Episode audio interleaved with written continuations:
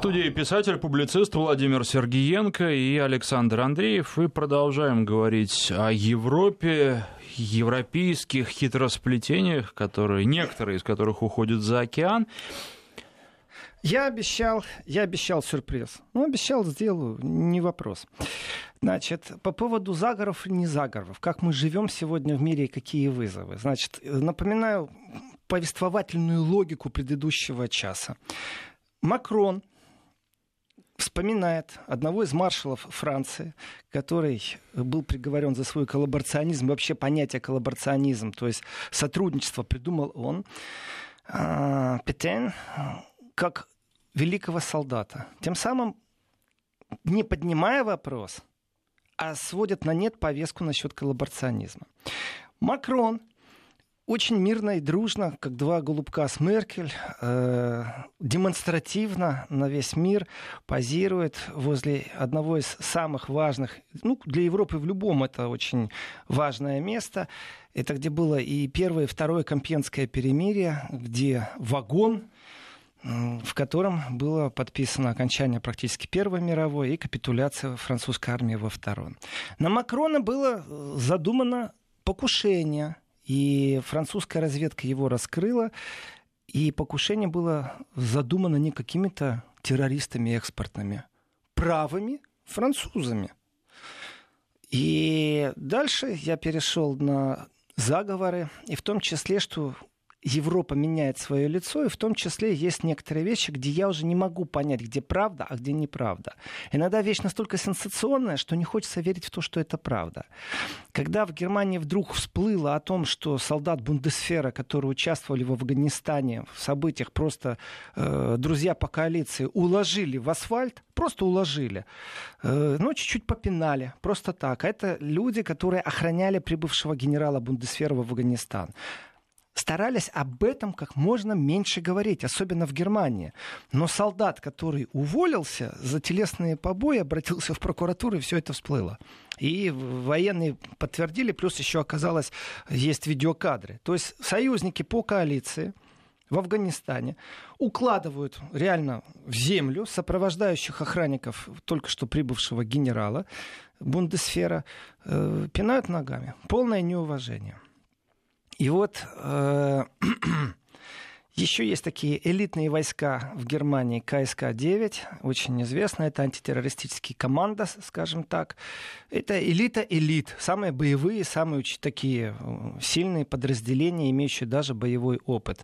Подразделения Германии, вот они ротного провожали. И опять же, скандал пришел намного позже. Он не сразу пришел, он пришел намного позже. Они пригласили девушку, которая должна была их э, развлекать танцами определенными. И девушка сообщила, что не слушали там запрещенную музыку. Есть такая музыка, которая запрещена в Германии неонацистского толка. Они в радостном приветствии э, скидывали руки в гитлеровском приветствии. И опять же, все это забивалось, забивалось, потом не смогли умолчать. Вот сейчас я действительно провел полночи и пробовал найти подтверждение тому, что это фейк или не фейк. Дело в том, что Daily Mail опубликовала последнее обновление, я смотрю, было э, на странице с этой э, информацией в час 25 ночи 10 числа. И Daily Mail — это британский таблоид, между прочим, второй по тиражу после The Sun. Это ежедневник, издается в Лондоне с 1982 года. У них есть дочерняя газета The Mail on Sunday, и есть там шотландские, ирландские, европейские, индийские издания таблоида. Э, это, между прочим, единственная британская газета, которая более 50% читателей, которые составляют женщины. Это тоже показатель такой очень интересный. Вдумайтесь, э, второй по тиражу, а 50% читателей это женщины. Значит, эту газету часто обвиняют в расизме, а также в том, что на некоторые материалы приносят такую сенсационность, не проверяя их достоверность. Обвиняют. Другими словами, желтая бульварная пресса. Но дело в том, что это не моя проблема, если они врут это проблема Бундесфера Германии, потому что то, что сообщает, то, что сообщает этот таблоид, оно вводит меня, грубо говоря, в штопор. Насколько Бундесфер будет себя отстаивать э, в высшем лондонском суде, я не знаю. Но сообщение просто сводит с ума. 200 элитных солдат, именно из подразделения КСК, то есть супер-супер элита, готовили день X, в котором они должны были страну вернуть в хаос. Вдумайте, подразделение в 200 элитных солдат, в котором были запланированы убийства таких политиков, как э, Клаудия Рот, это очень известный левый поли... э, зеленый политик, зеленый. Клаудия Рот это зеленый политик. Дитмар Барч, это сопредседатель фракции левых. Э, бывшего президента Германии Гнаука должны были они убить. Они имели виды тоже на министра иностранных дел Хайка Масса. Э, а также для тех, кто организовывает непосредственно убежища для, ну, занимается вопросом убежищ свежепрежившихся эмигрантов в Берлине. Значит, э, и заговор сводился к тому, что, в принципе, они должны были бы устроить в Германии переворот. Тревожные знаки. Пусть Дейли разбирается, насколько это вброс или не вброс. Я знаю точно, что когда немецкая пресса или немецкое общество должно столкнуться с чем-то новым, срабатывают определенные фильтры. История о том, как э, специалитные войска уложили на землю и просто ногами отпинали э, в Афганистане. Притом это союзники по коалиции сделали. И не объясняли, почему они это делали. Просто автоматы наставили, уложили на землю. И, и так, ну, помяли бока, скажем так. В Германии об этом стало известно намного позже. И такие вначале маленькие статейки, маленькие, потом невозможно было уже удержать ком. Но произошло это тогда, когда само событие уже было далеко не актуально. И Министерство э, обороны говорило, а мы уже вопрос закрыли, они перед нами объяснились. Мы уже все выяснили, все, повестка закрыта. А что говорить, мы уже разобрались. Поэтому, когда Daily Mail сообщает что-то, э, я с тревогой смотрю на такие сообщения. Притом они говорят, что это неонацисты. О том, что правые настроения существуют в элитных войсках Германии, я получаю подтверждение опять же. Когда событие происходило, старались это замять. Когда вылезло это событие информационно, проводы Ротного, ну, дело такое, понятно. Собрались мужики боевые, и вот э, есть такое объединение боевых офицеров в Германии. Это те, кто проходили службу вне Германии. Э, как правило, это Афганистан. И ну, такое просто объединение ветеранов, скажем так, прошедших именно боевое э, крещение. И вот информация, которую дает Дейли, говорит о том, что именно все эти люди, боевые офицеры, Именно они были в заговоре. Все 200 человек. Меня смущает, конечно, цифра 200. И если это вброс, пусть разбираются немцы действительно с великобританцами. Мне это все равно. Но это не то, что там без дыма нет огня. Нет, нет, нет, нет, нет. Я другой вопрос задам. Если я абсолютно здравомыслящий человек, имеющий определенного вида информацию, получивший ее благодаря вбросу, благодаря не вбросу. Если я пробую оценить, что происходит сегодня в Европе, увеличение правых э, настроений, безусловно, оно есть. Оно произошло за последние годы, в том числе после вот этого появления большого количества мигрантов. Но оно и до этого было. Во Франции правое движение, когда я говорю, что в Европе считают, что французы больше националисты, у них и правые появились именно в активной политической жизни намного раньше, чем эта же модель появилась в Германии. В Германии правые появились позже, как политическая модель. Мы говорим сейчас о современности.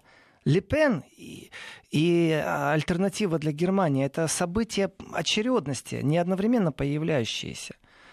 И, конечно, тогда Компенское перемирие, это между собойчик получается, между Германией и Францией. Это они демонстрируют, что у них-то все в порядке. В этом контексте, конечно, очень про- про- просто безумно интересно о том, как э, и с чем должен считаться Трамп, едя в Европу. Я считаю, что некоторые вещи можно расценить как политические пощечины просто. Трамп едет в Европу. И Макрон, все-таки он принимает в гости политические элиты всей планеты сейчас. Именно он поднял, давайте так, вот здесь я ему буду благодарен, что он поднял вопрос. Он придал многозначность этому событию, которое не проходит тихо. Проходит так, что о нем все слышат, в том числе и мы сейчас слышим об этом, и говорю я об этом. И вот фраза Макрона о том, что, цитирую дословно, несправедливо, что европейскую безопасность сегодня обеспечивают только Соединенные Штаты. Я думаю, вау, как Макрон умудряется на ходу переодеться. То он говорит, что нужно и там европейскую армию создавать, а теперь он говорит, что европейская безопасность обеспечит только Соединенные Штаты. Это несправедливо, и тут до меня доходит. А ведь это же фраза совсем другой наклоненности совсем другого спряжения. Здесь говорится о том, что да, это несправедливо, что европейская безопасность за счет США. Но здесь нет ни слова о том, что надо в НАТО как можно больше инвестировать денег. Здесь именно намек, что это несправедливо. Мы должны сами взять в свои руки европейскую безопасность. А это безумно опасная игра создания европейской безопасности, появления равно, равновеликой силы и на футбольном поле противостояния. С одной стороны, как стояла Россия, так и стоит. А здесь появится сейчас вторая команда, европейские войска или как. Да, несправедливо, но это ни в коем случае было не подыгрывание США. А дальше фраза просто, которая вот это по-другому, как политическую пощечину я воспринимать не могу.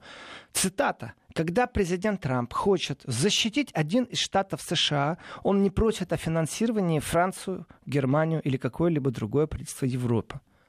Вау! У меня слов нету, действительно.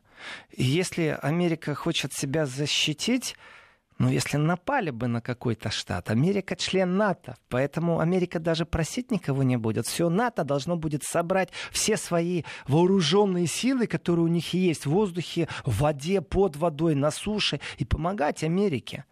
А он говорит о том, что они не просят, а финансировать дополнительно. Мол, какого лешего Трамп намекает, а то он не намекает, а прям критикует, особенно, кстати, Германию. Владимир, прерву вас буквально на секунду, потому что вот сейчас, в эти минуты, Владимир Путин прибыл в Париж на сегодняшние торжества, посвященные окончанию Первой мировой войны, и сошел а, президент с трапа самолета. Он принимает участие вместе с 100, более чем 100 лидерами других стран а, в сегодняшних мероприятиях. Возвращаюсь к Трампу, возвращаюсь к Франции, возвращаюсь к Германии, э, возвращаясь вообще к Европе.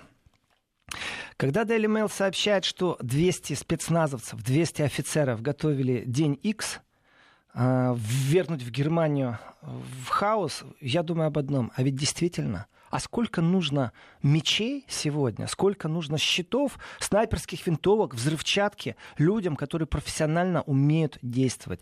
Э, да, если Daily Mail сообщает, то я должен сесть и подумать, а 200 человек смогли бы захватить Бундестаг и власть в Германии вернуть в хаос просто? Обрушатся акции моментально. Объявить о том, что власть вне закона, мы вводим военный режим, и найти даже последователей. Главное сделать первый шаг. Вброс, который сделали Daily Mail, для меня, я не знаю, насколько это правда, насколько неправда. Я не верю в данном случае немецким СМИ. Я не особо верю Daily Mail, которые иногда не проверяются, так, лишь бы просто покричать. Там потом выяснится, что все было по-другому. Но я должен думать, я должен считаться стратегически, что возможно и такие развития сценария. И здесь, кроме всего прочего, кроме всех глав, которые приехали, кроме активисток ФМН, которые кричат, что военные преступники приехали э, в Европу. Давайте послушаем, что говорит глава Евросовета. Трамп летит в Европу, а у нас Дональд Туск, между прочим, начинает критиковать Трампа открытым текстом, дословно, что президент США без должного энтузиазма относится к Объединенной Европе очень политически, очень дипломатично он говорит о чем? Что он без энтузиазма смотрит на Объединенную Европу. Уважаемый Дональд Туск, я вам скажу, что Трамп смотрит не просто без должного энтузиазма на Объединенную Европу, а он смотрит с большим энтузиазмом на такие процессы, как Брексит. Это он был тот, кто хвалил тот, кто подливал масло в огонь. И, конечно же, вот хитро они делают некоторые вещи. Они подливают масло в огонь, а потом говорят, что русские влияли на выборы там, или на Брексит. И, конечно, ну, конечно, я понимаю тревогу Дональда Туска, который говорит, что нынешняя американская администрация, администрация является первой в истории, которая относится к Объединенной Европе без вот этого особого энтузиазма. Я считаю, что это мягко сформулировало, и, и так считает и сам Дональд Таск. Он прям так и сказал. Они относятся без энтузиазма к, к Объединенной Европе, ну и так мягко сказано. Это его фраза насчет мягко сказано тоже. Так что обвинений в сторону Трампа и подчеркивание подчеркивание того, что сегодня Европа находится в определенном кризисе, опять же нас возвращает вопрос о новой философии, о новых тенденциях развития в мире. Здесь очень важный момент. Выносим мы экономику за скобки или не выносим? У нас как? Э, мы будем до последнего до последней капли нефти, скажем так, до последней капли нефти вводить санкции против стран, где народ должен восстать против своих лидеров, против, э, беру в кавычки любое слово сейчас, в лидеров, президентов, генеральных секретарей. Стран много. Кто угодно может быть сейчас под санкциями. Но тогда, пожалуйста, делайте это индивидуально. Но вы же это делаете очень хитро. Акции отнимаете у тех, кто вам нравится с точки зрения прибыли и капитала, аргументируя это тем, что они дружат или не дружат с кем-то.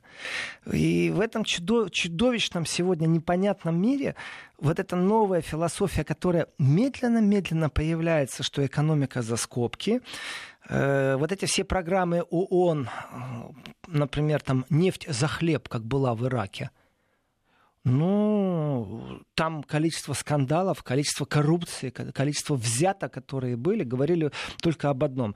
Ну, как-то оно функционирует. Ну, как-то кто-то обогащается, как-то кто-то э, кого-то обманывает. И все это высшие э, эшелоны нашей планеты, именно политические эшелоны. Коррупция была везде, и об этом знали очень многие. Финансовая составная этих вопросов, она удивительна. То есть мы разрешаем кому-то зарабатывать, воровать на коррупционных схемах, но тем не менее санкции мы вводим. Мы должны довести до какого-то краха. А если нам очень нравится, зайдем, разбомбим, заберем всю власть, ну и все разработки нефти подпишут наши компании. Замечательно. Я возвращаюсь к Туску, который говорил, что... Вообще, я бы так сказал, его речь это было обвинение Трампу. И в своей речи он сказал, вы знаете, а я вот, кстати, не пропагандой сейчас занимаюсь. То, что я говорю, это основано на фактах. Мне нравится, когда, в принципе, председатель Европейского совета говорит о том, что он не пропагандой занимается, знаете, как будто оправдывается. Если в случае с Макроном я сказал, что я его отчитываю за определенные вещи, разговор очень тяжелый. И о коллаборационистах это тяжелый разговор то в случае с Тусками не могу сказать, что я отчитываю, не отчитываю, критикую, не критикую. Есть факт. Он сказал, и как бы оправдываясь, я не занимаюсь пропагандой. Я, основываясь на фактах, говорю. В том, что Трамп как-то не очень доволен вообще э, европейскими событиями. И Туск напоминает, что прям непосредственно, когда по поводу G7, Александр, как вы говорите, какой новый формат будет. Так вот, э, Туск сказал, что Трамп практически собственной рукой вычеркнул из итогового заявления саммита всегда присутствующий пассаж о том, что участники уважают порядок, базирующийся на принципах и ценностях Большой Семерки – так что, Александр, вы попали в такое яблочко по поводу переформатирования большой семерки. Если один из лидеров большой семерки прям берет, вот представьте себе, вытаскивает ручку, читает, ну надо же прочитать документ, который ты подписываешь. Это как страховка в будущем, это чтобы тебе не ткнули, смотри, ты подписал, сегодня ты переобулся. Ну, кстати, тут э, по поводу Трампа еще один скандал разгорается, потому что во время визита во Францию Трамп не стал посещать американское военное кладбище. Погода плохая. Времен Погода... Первой мировой, да, потому что дождик, потому что мокро, зябко. Э, холодно, э, зонтик не взяли. Вообще здесь, может быть, я так скажу, здесь очень, я так скажу, спекулировать не надо. Позволю себе сейчас защититься за Трампа. Это медийное освещение непонятного нам события. То есть э, объясняют, вы знаете, там погода плохая. Вполне возможно, вот давайте будем складывать пазлы, которые нам сыпет информационное пространство. Daily Mail, проверено, не проверено, но тем не менее они сообщают, что 200 спецназовских офицеров в Германии готовили день X с убийством политиков и захватом власти и ввержением страны в хаос. Представьте себе, что есть э, информация о том, что на Макрона готовили покушение, и они уже сидят, тоже правые. Представьте себе, что у Трампа тоже есть информация, но чтобы не, обра- не омрачать праздник, то все свалили на непогоду. Ну, повод плохой придумали. Все ну, равно вопрос к пиарщикам тогда. А здесь много вопросов. Э, я считаю, что, опять же, я могу оценить при всей критике, я могу оценить работу пиарщиков. Фотография Макрона и Меркель друзья, радиослушатели, радиозрители, если у вас есть возможность э, сравнить фотографии действительно Хельмута Коля и Митерана, когда они за руки взяли, знаете, такие два мужа взялись за руки. Это было демонстративно. Здесь Макрон столько раз уже брал госпожу Меркель за руки, что, в принципе, это никого не удивило. Поэтому фотография чудеснейшая, чудеснейший пиар. И я вернусь, сейчас очень резкий скачок сделаю. Дело в том, что э, когда Туск критикует Трампа за то, что тот э, в принципе ценности большой семерки не подписывает, в принципе вычеркивает этот пассаж, да, то есть плевать он хотел на G7, Америка First, по крайней мере по-честному он сделал. Вот откину я сейчас все вот эти вот правые стремления. Я вернусь действительно в этот вагон. Э, это очень важное место, понимаете, Компенское перемирие. Э, оно вот я думаю, что исторически все понимают, что этот вот вагон был подписан, где капитуляция Германии, перемирие было подписано, его в музее поставили, потом выломали стену, вытащили, чтобы заставить французов подписать. То есть таким процессом унижения все это происходило. Разговор о коллаборационизме, он не только французско-немецкий, он не только, он действительно еще и польский, он и украинский, и белорусский, и российский, постсоветский. Разговор о коллаборационизме — это тоже момент примирения. И есть политики, которые говорят, должно еще сто лет пройти, чтобы мы поминали всех и тех, и других. Готовы ли французы сегодня вспоминать немецких солдат? Немецкие однозначно, все готовы, немецкие политики готовы вспоминать французских солдат, молчать, память отдавать должное, советских солдат. А вот немецких готовы ли нет? А ведь об этом говорят очень многие. Мол, они были жертвой пропаганды, они не восстали против Гитлера и против пропаганды, они невинные овечки. Знаем мы этот скандал или? Уже были эти слова произнесены вслух. Притом, где? В Бундестаге? Кем? Гражданином России. Понимаете? Здесь очень тяжелый разговор. Писатель, публицист Владимир Сергиенко. Мы вернемся после выпуска новостей. Еврозона. 12 часов 37 минут в Москве. Писатель-публицист Владимир Сергиенко и Александр Андреев и о проблемах Европы под углом сегодняшних торжественных мероприятий. Я понимаю и отдаю должное всем, кто сегодня в Европе поднимет вопрос о разоружении. Я считаю, что это важнейшая тема. Одно дело вспоминать прошлое, но выстраивать будущее надо здесь и сейчас. Не знаю, как относиться к тому, что когда говорится о армии Европы, один президент другого так по коленке похлопал. Ну, то же самое, что по плечу похлопать. Да ладно, перхоть стряхивают, что уж коленка. Ну, любовь у них такая. Альфа-самцы, они такие, они публично не могут выразить друг другу признаки внимания как-то по-другому. В принципе, это не бой без правил, это этикет. И здесь демонстрация чего угодно в нюансах, она очень важна. Вы как-то странно. Вы хотите, чтобы вообще от всех принципов в политике современной отказались, при этом этикет соблюдали. Но этикет же это просто некая внешняя демонстративная часть все того же. Да, я хочу, да, я наивен. Мне надоело вот это вот двойное Видите, лицемерие, двойное Владимир, лицемерие. вы не похожи на наивного человека уж при всем уважении. Уважаемые радиослушатели, я наивен. Я верю в то, что нас в будущем ждет счастливое мирное небо. И, по крайней мере, в этом отношении надо работать. А что касается демонстрации, я, конечно же, не наивен. Я уверен, что Макрон прям тренировался. Э, взяли человека по фактуре похожего на Трампа, по фактуре. Размер плеч, Тренировался высота, рост. с тех пор, как с него стряхнули перхоть. Да, ведь надо же было как-то ответить. И ответить, э, давайте так, Трамп мог, вот здесь я верю, что Трамп мог не тренироваться, а он такой спонтанный человек, который э, гневные твиттеры может писать и говорить, что его злит и Европа, и Макрон с его заявлениями может даже оскорблять, э, потом это стирать. Я себе представляю, как выглядит э, твиттер Трампа, когда слова стираются, появляются, можно писать даже об этом романы. Ну, для, для него же это, в общем, ничего не означает. Потому для что Трампа сегодня нет. одно, завтра другое. Для здесь... Трампа нет. Для Макрона это обозначает. Смотрите, э, политическое унижение, публичное. Да, у нас такая есть э, мода, была, по крайней мере, лицемерие. Ой, вы знаете, мы хотим демократически э, помочь вам справиться с улучшением гражданского общества. И хрясь пару бомб на Ирак, да, и войска ввели. Ну, вот эти вот мифы все, вот это политическое лицемерие, двойное мышление, двойные стандарты, это красиво для прессы. В жизни все очень жестко. Нужна нефть, разбомбим, завоюем. Нужна нефть, столкнем лбами Иран и Ирак. Нужна нефть, сделаем мусульманский переворот. Нужно противостоять Советскому Союзу, создадим движение Талибан. Абсолютно конченые люди у политики, которые каждый раз с улыбкой тебе так спокойно говорят. Слушай, ты знаешь, э, нам нужна демократия, мы развиваем мир к лучшему, к будущему. Вот это вот, это вот ложь, она же известна тем, кто ее практикует тем, кому она доходит уже через СМИ, через газеты, через информационное поле, то это, конечно, уже не ложь. Это уже такое приземленное, усредненное мнение, которое формируется. И каждый город за своего президента или каждый своего президента ненавидит. Это, пожалуйста, выбирайте. Но есть факт. Мы это сделали, потому что мы можем себе позволить, потому что нам это выгодно, а не потому что существуют какие-то правила. Мы вошли в политику без правил, давно вошли в эту политику. И здесь, кстати, большая благодарность Трампу, который не стесняется об этом говорить.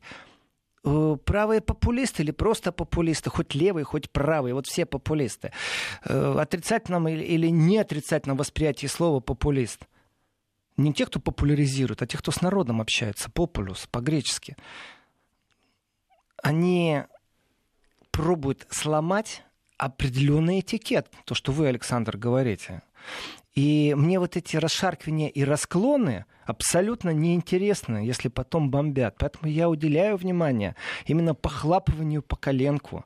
Представьте себе еще раз статиста, полная фигура Трампа, наверное, даже без парика. И Макрон стоит рядом с ним. И так вот Макрон, он настроился, у него адреналин европейский. Мы с Германией сейчас сможем сделать брюссельскую вертикаль. В этой брюссельской вертикали мы действительно сможем сделать объединенную Европу мы будем лидерами на всей планете, мы обгоним экономику Китая и США вместе взятых. Вот так примерно говорят популисты. А остальное все гарантировано. И я же не против, я живу в Европе. Мне хочется, чтобы мы жили лучше всех. Чтобы у нас ВВП был лучше всех. Чтобы у нас медицина была дороже всех и лучше всех. Я, я за все. Я голосую двумя руками. Весь вопрос в том, как вы будете это делать. Но программы-то нет. Есть попытки выстраивания вертикали, которые очень удачно миллиметровыми шагами ну, выстраиваются. Это модель Макрона. И здесь уже без Меркель, можно сказать так. Она не успеет ничего сделать своим авторитетом, она уже больше ничего не прогнет. И деньгами Германия больше ничего не сможет прогнуть. И Макрон, который с большим удовольствием подхватил флаг европейского лидерства у Меркель, встал за штурвал, сам встал. Он даже, помните, как э, Трамп отодвинул одного из политиков? Ну, чтобы он был в первых рядах при фотографии. Просто взял и рукой отодвинул. Вот точно так же Макрон только невидимо сделал с Меркель. Он не сказал, Меркель, иди ко мне, мы вместе будем с тобой сейчас делать, вместе укращать Трампа, вместе выстраивать границы дозволенного, чтобы Трамп себе не позволял много. Давай вместе. Нет, он себя выставил вперед. И теперь представьте, себе, представьте себе, вот это фигура Трампа, пока это статист. И Макрон стоит, и ему говорит, ну, должны мы все ж таки создать европейскую армию. И должен его в этот момент похлопать. И Макрон, конечно, ниже ростом Трампа, а, у него другая комплекция фигуры, и если он ему похлопает снизу вверх, оно будет не очень красиво. Значит, нужно дождаться, пока Трамп присядет. А тогда тоже будет непонятно. Если он присядет, то как сверху вниз тогда похлопать Америку, тогда, извините, от Трампа можно всего чего угодно ожидать, не только гневного твиттер э, сообщения, тогда от Трампа можно ожидать э, другой реакции. Встанет, э, матюгнется, захлопнет дверь, психанет, уедет. Мы не знаем, что от него можно ждать. Его не просчитывают ни аналитики, ни политики. Поэтому нужно сделать как-то так, более-менее примирительно. Ну, похлопать-то хочется по плечу или по другой части тела. И тем самым продемонстрировать, мол, хочешь, не хочешь, но мы это сделаем, мы это сделаем, знаете, так, Владимир, у вас за спиной телевизоры, и канал CNN сейчас как раз показывал встречу Трампа и Макрона, и там не показали. Вот это тоже, наверное, достаточно любопытно, что именно этот эпизод, когда на коленку положил руку Макрон Трампу, его не показали. Но, тем не менее, все равно интересно смотреть, как они сидят, потому что Макрон явно готовился, он даже на своем стуле так поближе к Трампу подвинулся для того, чтобы гарантированно до него достать. А я говорю именно об этом, что тренировка была. Насколько там сидел Трамп, могу себе позволить как автор шутейно говорить. Я вижу телевизоры в отражении, потому что у меня Facebook включен, и я вижу отражение телевизора в экране. Э, действительно, смотреть за всем этим интересно. Ведь все комментаторы во всем мире, они взяли такую спортивную модель комментирования некоторых событий. Сейчас э, небольшой перерыв у нас. Буквально на несколько секунд мы прерываемся. Часть регионов уходит на свои местные новости. Продолжим. Вести ФМ. Ну и, собственно, продолжаем. Спортивные комментаторы. Спортивные комментаторы. Смотрите, у нас на поле есть две команды. Мы оба профессионально разбираемся в спорте. Вы, например, американский комментатор, а я немецко-французский. Я даже сейчас объединю немецко-французского, который будет одновременно говорить на двух языках. В одно ухо французский, в другое ухо немецкий. Ну, вы, вероятно, футбол комментируете, а я, ну, там, американский футбол или гольф. И опять же, на поле могут быть игроки. Одни вышли играть э, в американский футбол, другие вышли играть в европейский футбол. Мы оба разбираемся в спорте, мы понимаем, что происходит. Но вы же болеете за свою команду. Даже если вы не болеете, потому что у вас какие-то придурки, э, ну, воришь из кучи денег, ведут себя неправильно, и вы не болеете сегодня за свою команду. Э, но, тем не менее, для зрителей вы обязаны комментировать так, чтобы в них был, по крайней мере, спортивный патриотизм. Это очень важный момент. Мне очень нравится, как немцы комментируют любой вид спорта, честно говорю. Они взяли лучшее, у них школа комментаторов из испанцев, из итальянцев, из 60-х годов, и от англичан, от русских. Они Озерова вспоминают, как тоже одного из великих учителей э, в спорте, как комментаторов. Как сделать так, чтобы эмоционально публика э, вот подсоединилась к этому процессу. Они комментируют замечательно, что футбол, что биатлон, что фехтование, что настольный теннис. Если ты не видишь картинку на телевизоре и не понимаешь языка, то ты думаешь, вот такое событие только раз в жизни, уникальнейший финал. Они могут так шахматы комментировать в час ночи. Серьезно. И ты смотришь и думаешь, слушаешь и думаешь, вау, как это интересно. Так вот, школа комментаторства, она перешла на политические события. Вот мы с вами сидим в разных кабинках. Вы на американском, например, а я на немецко-французском комментирую встречу. И вот разогрев публики происходит. Разогрев публики, ваша команда, за которую мы всей страной должны болеть и переживать, говорит, «Э, Европа нуждается в армии независимой армии. Мы должны, наконец, говорить о нашем суверенитете. Представьте себе, трибуны почитателей спрыгивают в единой такой волне стадионовской. Все «Ура!» кричат. Практически гол забили, да? Но тут выходит тяжеловес противника. Этот тяжеловес противник является американский президент, который не только непредсказуем, который тоже так начинает говорить такие вещи э, в преддверии своего визита, но ощущение, ощущение, что он едет к врагам, нет ощущения, что он едет к друзьям. Он считает, что его обворовывают. Он не произносит слово «враг» в военном контексте. Он это говорит в экономическом контексте. Слово «вор» достаточно унизительное. Когда говорят «нас обворовывают европейские партнеры», про слово «партнеры» можем забыть, сконцентрируемся на слове «нас обворовывают». Но, по крайней мере, можно говорить «это нечестно, несправедливо, не соответствует духу времени». Есть много эфемизмов, что и как можно сказать. И вот мы с вами комментируем, и вот тяжелый разговор. И наша команда имеет заготовку. Наша европейская команда. Макрон, ну и за ним все остальные, вся Европа. И вы знаете, что вы хотите. Вы хотите, чтобы мы, европейцы, стали больше инвестировать деньги в НАТО. Вы хотите, чтобы НАТО больше тренировалась и играла мускулами на границах с Россией. Между прочим, на границах с Китаем. Тоже вы хотите. Вы хотите, чтобы все НАТО дружно встали и под флагом НАТО вошли в Сирию. Вы этого хотите. И в Ираке вам не хватает натовцев. Потому что вы находите единично, с кем вы договорились, как правило, у вас одни и те же союзники. И вы четко знаете, что вы едете с тяжелой задачей в Европе. Очередной раз нужно поднять разговор о том, что теми или иными путями мы ведем против вас, европейцев, санкции, потому что вы не соответствуете духу времени. Вы не платите положенные взносы в НАТО. Вот это посыл американского лидера – Потому что, видите все на наших плечах. Для нас экономия, если каждая страна внесет этих 2% ВВП, для нас, американцев, это то же самое, что мы сэкономили деньги. А армия намного эффективнее будет, объединенная натовская.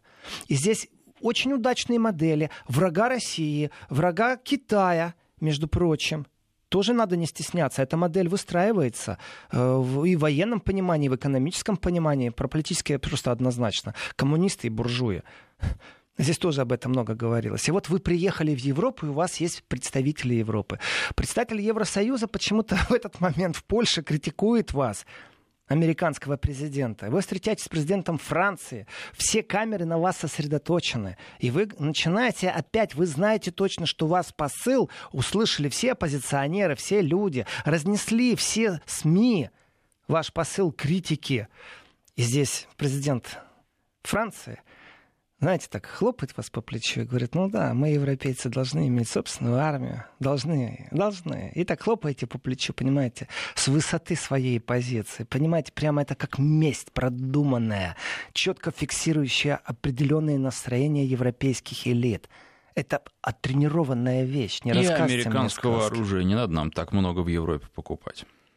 Это само собой. Мало того, мы еще хотим продавать. Именно из-за вас, лживых политиков, мы, например, лишились прибыли, не продав России Мистрале. Мы очень хотим продавать туда же, куда вы продаете оружие. В арабские страны, которые абсолютно демократические, в которых не ценят ни секс-меньшинства, ни нету ни демократии, ничего нету. Людей, журналистов убивают. Мы тоже хотим туда оружие продавать. Политика политикой, а вооружение э, и продажа врозь. Тут дружба дружбой, а табачок все-таки у нас разный. В этом отношении я скажем так, без особой симпатии, а с жесткой критикой в сторону французов скажу, что ведь нету запрета поставок оружия в Грузию. Нету. Есть такой молчаливый сговор западных стран на то, что после событий 2008 года в Грузию не надо поставлять оружие. Это действительно молчаливый сговор. Документа нет ни одного, ни рекомендательного, ни разведки э, не собирались. Ну, главы разведок, которые собирались, нету никакого резюмирующего документа, нету ни по Сенью Бастие документа, который бы рекомендовал не поставлять оружие. Это молчаливый сговор. Этот молчаливый сговор кто только что нарушил? Франция. Макрон только что поставил э, оружие в Грузию. Знаете, вот эти вот кредиты смерти это чудовищная вещь. Мы вам поставляем оружие, вы потом будете нам возвращать там деньги. Ну как? Э-э- тогда рассуждать об итогах Первой мировой войны, Второй мировой войны. Если гонка не останавливается, борьба за продажу вооружений, она тоже не останавливается.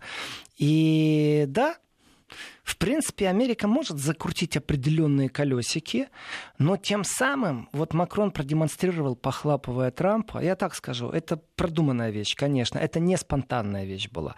Но доказательство у меня э, только одно. Я влез в шкуру Макрона и представил, как я буду это делать.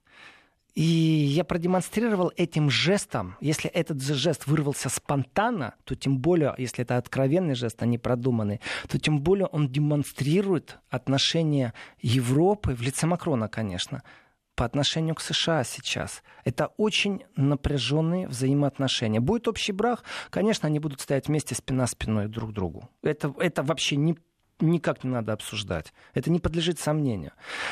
И эти враги все время придумываются, все время раскручиваются. Очередной шпионский скандал. Опять же, знаете, кстати, кто австрийцам сказал о том, что там есть э, шпион, работающий на Россию в Австрии?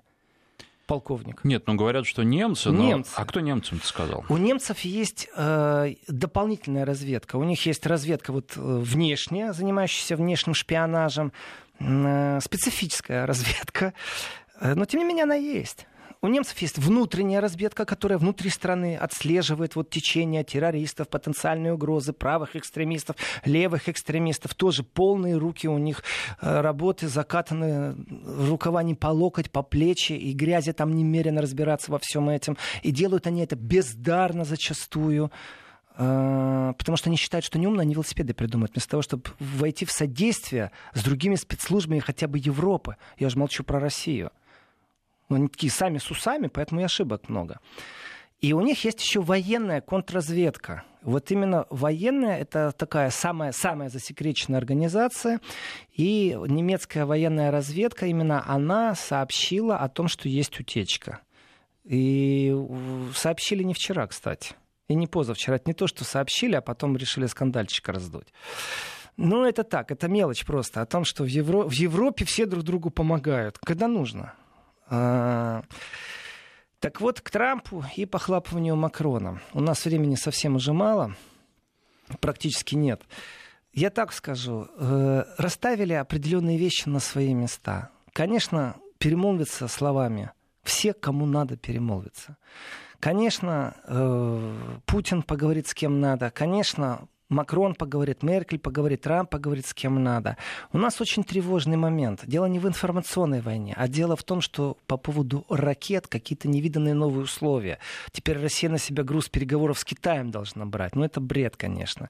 Я бы очень хотел, чтобы они договорились друг с другом о действительно настоящей глубокой рабочей встрече. Потому что мир перестал быть двуполярным. Мы ярко, ярко выраженно видим э, тенденцию европейского развития как бы правые внутри Европы не противопоставляли себя некоторым идеям глобализма, тем не менее есть политики, и их слышно намного сильнее, чем этих правых, которые гнут свою линию. И ничего хорошего нету в том, что появится дополнительная армия в Европе. Сильная, модернизированная, на плечах французского и немецкого машиностроения – Ничего в этом хорошего нету. Никаких ограничений по вооружению нету. И как это ни странно, действительно Европа сейчас снова является союзником России в переговорах по сокращению ракет средней дальней э, радиуса действия. Потому что Европа понимает, что она будет находиться под первичным ударом. Ракеты малого радиуса это в первую очередь Европа. А разгорячение вот этих всех таких инстинктов военных, которые сегодня есть, масло в огонь подливается в принципе Трампом и никем иным. Это его телодвижения политические приводят к тому, что создаются новые оружия, новые доктрины, новые войны. И да, шпионаж будет. Притом не скажите мне, что нет немецких шпионов в России. Ну просто там, или американских. Ну смешно. Просто смешно это э, мир такой, он так действует. Другое дело, что их еще не вскрыли или их, еще, их еще не поймали. Или наоборот, или... как всегда, разведка в таких случаях уже давно вскрыла, но мегафон не, ну, об этом не заявляет. При, приберегают. Ведь австрийск, для австрийск, австрийское вскрытие, оно случая. действительно мегафонное, оно никакое, он ничего не след не, не мог. Ну, ему сколько, 70 лет ведь, да? Ну и при том он но... работал в отделе, который ничего интересного сообщить он не мог. Он полковник, а чтобы он что-то да. мог сообщить, он должен был быть минимум генералом. Ну что ж, наше время подошло к концу. Писатель, публицист Владимир Сергеенко. Вот интересно, вы говорили о том, что непростые взаимоотношения, несмотря на то, что Европа вроде бы единая между разными европейскими странами, может быть, э, такие взаимоотношения даже публичные уже будут скоро и с Соединенными Штатами.